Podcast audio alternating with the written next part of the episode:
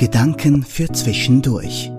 Der Podcast der Spitalseelsorge im Universitätsspital Zürich.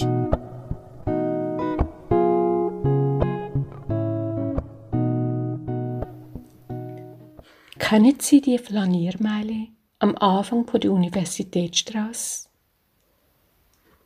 Auf der linken Seite finden Sie fast alles, was Sie gern haben.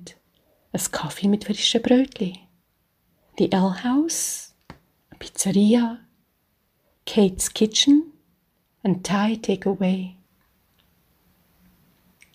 Auf dem Weg vom Seelsorgebüro zum Haupteingang vom Unispital passiere ich die Flaniermeile.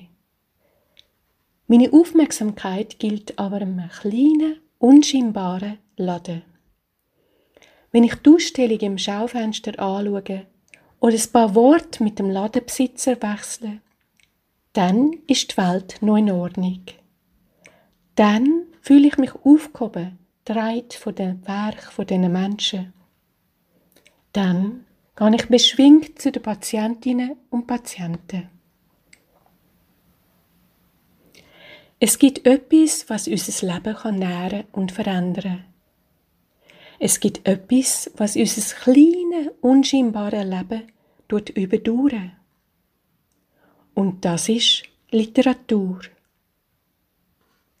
Vielleicht haben Sie auf Ihrem Nachttisch einen Roman oder eine Biografie, wo Sie schon lange lesen wollten.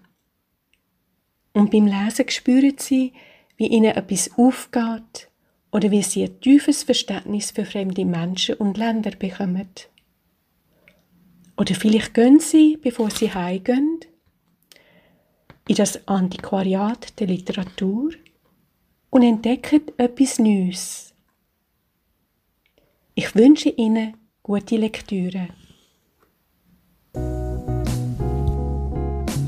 Das war der Podcast der Spitalseelsorge im USZ sprechen Sie uns an per Mail unter seelsorge.usz.ch.